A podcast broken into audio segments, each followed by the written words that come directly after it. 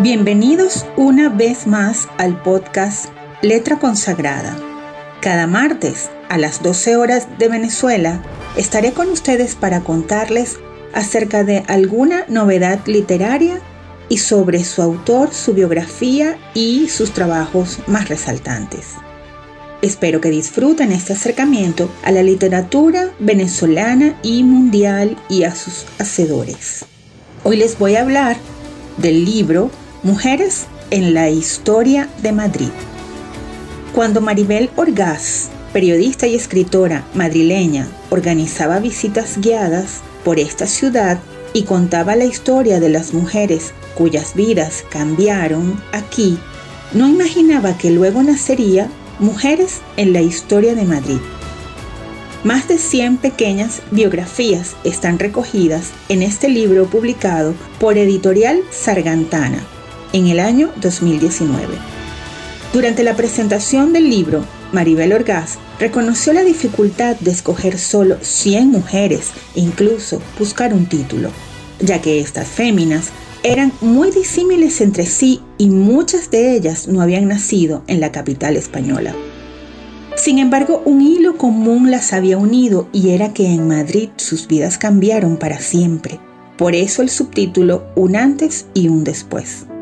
De modo que el hilo argumental es que su paso o su estancia por la capital española marcó la diferencia en sus vidas, tanto para las que vinieron de fuera como para las que nacieron aquí. Tal como dice la historiadora Maite del Collado en el prólogo, este centenar de mujeres vivieron en Madrid entre los siglos XVI y XX. En la capital española, estas mujeres consiguieron tener una vida con autonomía, mas esto solo lo pudieron alcanzar luego de luchar e insistir en este objetivo, situación que de ninguna forma vivieron los hombres de su tiempo. Algunas de las protagonistas de este libro provenían de clases económicas muy bajas o de familias en las que imperó la estrechez material. Otras provenían de clases más acomodadas, de la burguesía o de la aristocracia, pero se toparon con obstáculos similares a los de otras mujeres con menores beneficios. Así que, más allá de su condición económica, estas mujeres tuvieron que luchar contra un orden social que las relegaba al terreno familiar. Si ellas pretendían salir de esta esfera, pues debieron luchar y ganar el cielo por asalto. A todas ellas nos cuenta la historia, la autora. Madrid les dio la oportunidad de estudiar y trabajar, de encontrar a otras mujeres como ellas, a compañeros que las apoyaron y las reconocieron en su valía. En Madrid desarrollaron carreras profesionales, sacudieron el estigma de hijas legítimas o de sus orientaciones sexuales e encontraron un ambiente mucho más abierto y como en alguna ocasión ellas mismas lo escribieron, encontraron lo que más necesitaban, que era la libertad. Así que hoy te contaré las historias de algunas de ellas.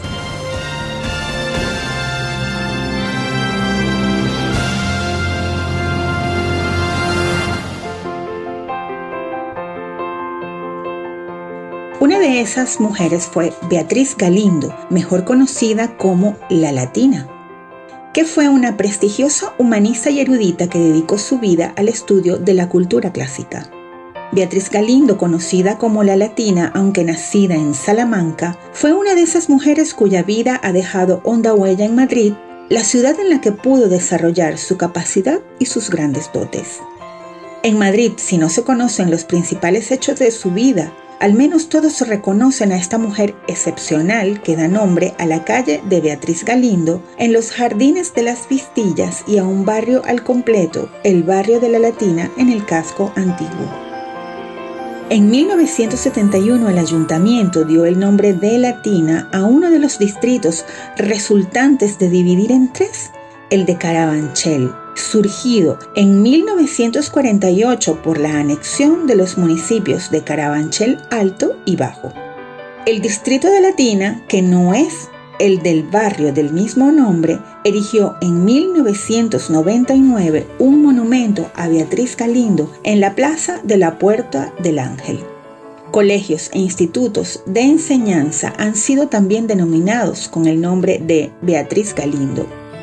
Esta extraordinaria vecina de nuestra ciudad vino al mundo en Salamanca y su destino, como tantas otras mujeres de su tiempo de pocos recursos, solo podía ser el matrimonio o la vida monástica.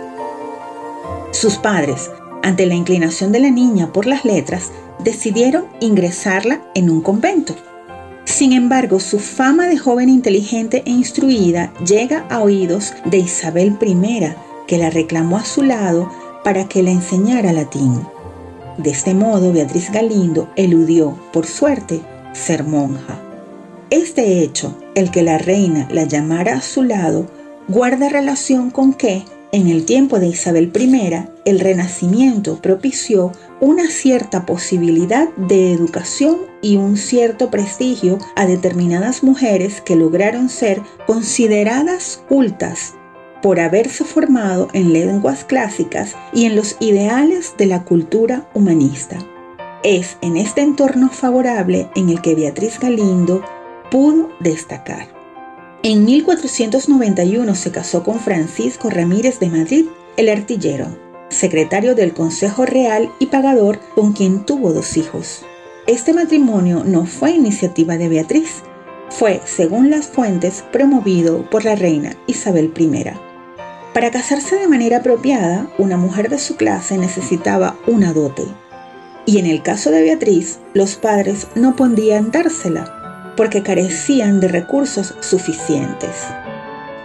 Fue al casarse cuando comenzó la vida de Beatriz Galindo en Madrid, ya que su marido fue nombrado regidor de la villa y fue la reina quien la dotó con 500 mil maravedíes.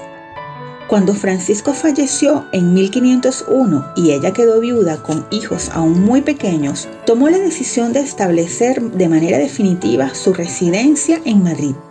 A pesar de que podría haber abandonado la ciudad, pero Beatriz buscaba consolidar su buena posición económica y había logrado junto a su marido por el cargo de este. En esta segunda etapa de su vida, Beatriz dejó de ser una dama de la corte pero comenzó a intervenir en asuntos de la política municipal y religiosa. Esta participación se entiende que está dentro de los límites que como mujer podía desempeñar. Esto es como defensora de los intereses de la familia al ser viuda. En primer lugar, abrió un pleito para que su hijo Fernando heredase el cargo de regidor de la villa y permanece viuda porque así conservaba la tutela de sus hijos, algo que un nuevo matrimonio le impediría. Se dedicó entonces a terminar la obra que comenzó con su marido, la fundación de un hospital, el de la Concepción, para pobres, que tomó de ella el nombre de la latina, al que se sumaron dos conventos femeninos, en esta nueva etapa, Beatriz abandonó Madrid tan solo en 1504 para acudir al entierro de la reina Isabel en Granada. Esta es una muestra de la gratitud y lealtad que siempre profesaría a quien la protegió. Su otra gran obra, Los conventos femeninos, también le exigió grandes dotes de empeño y energía. Fundó dos, el de la Concepción Francisca y el de la Concepción Jerónima, en donde fue enterrada, aunque en la actualidad no es allí en donde yace. De modo que Beatriz Galindo, la latina, se destacó por su preocupación por mujeres y niños. Ella estaba preocupada por la situación de tantas mujeres de su tiempo en completo desamparo. De su pluma no se conserva nada y es una lástima, puesto que hubiera sido interesante conocer qué pensaba, cómo logró superar los obstáculos a sus proyectos madrileños y la altura de sus pensamientos.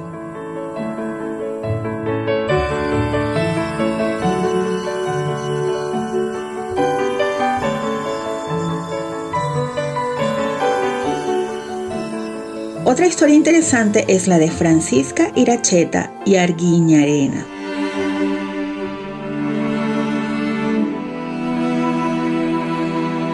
Ella fue matrona y autora del primer libro sobre partos escrito por una mujer en España.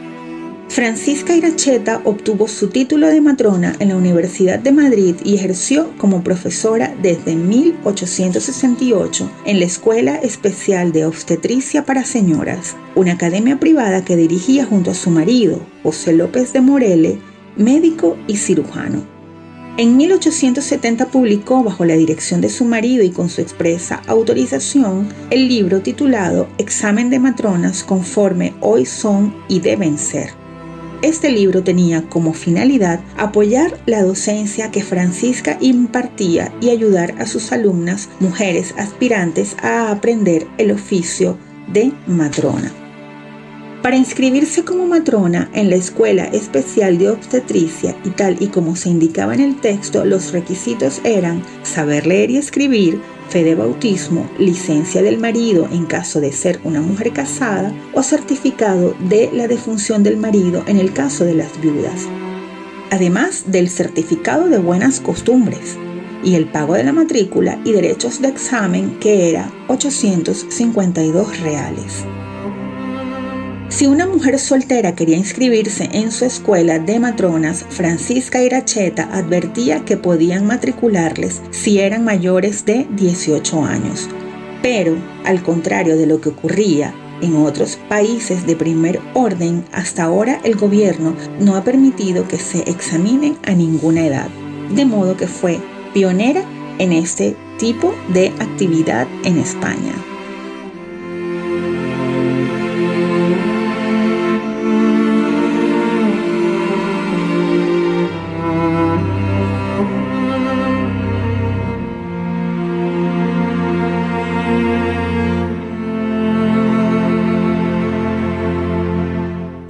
Caso es el de María Moliner, filóloga y lingüista. Fue hija de un médico rural, Enrique Moliner Sanz, y de Matilde Ruiz Lanaja. Tuvo dos hermanos, Enrique y Matilde, y la familia promovió los estudios de sus tres hijos. Él fue topógrafo y profesor de matemáticas y Matilde catedrática de instituto.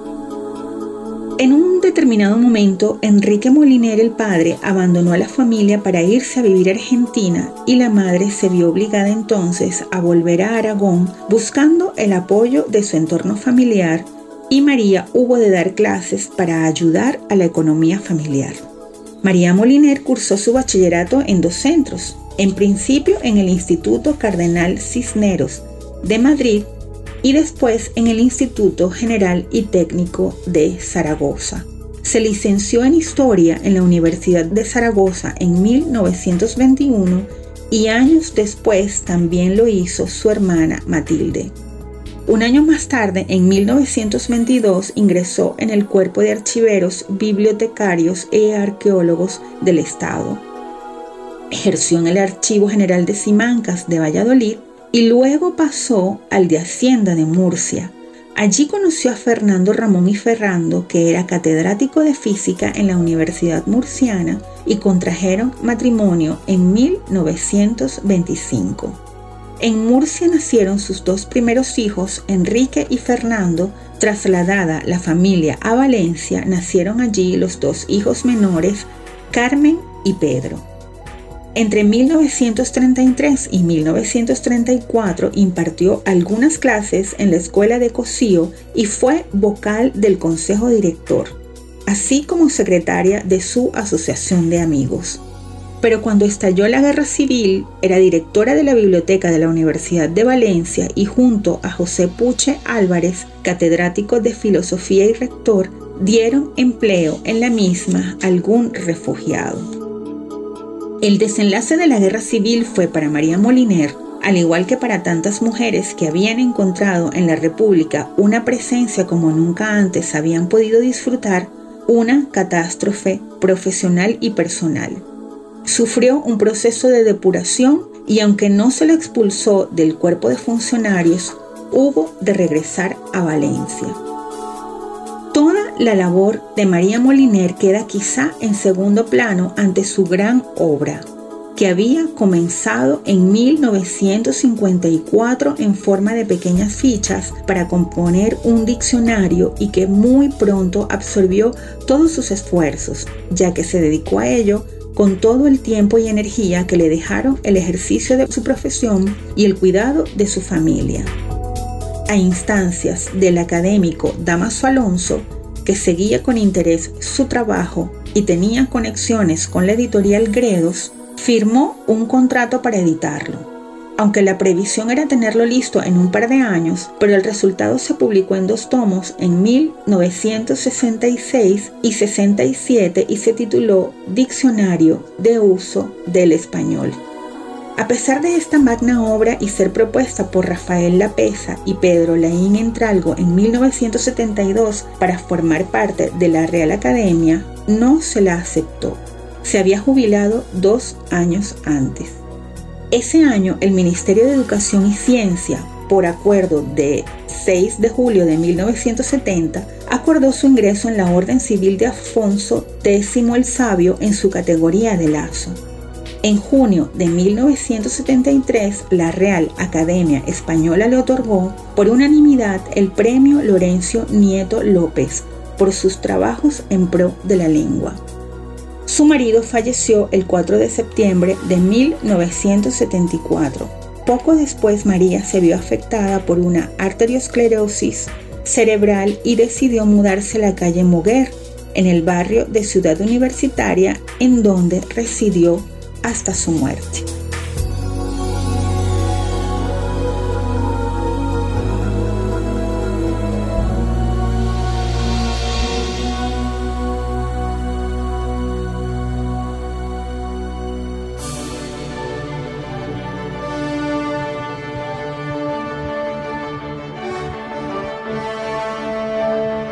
Muchas gracias por compartir este espacio dedicado a la literatura. Hasta una nueva edición del podcast de Letra Consagrada, síguenos en nuestras redes sociales, en Instagram, arroba letra.consagrada y puedes leer nuestras reseñas, noticias y entrevistas en letraconsagrada.wordpress.com.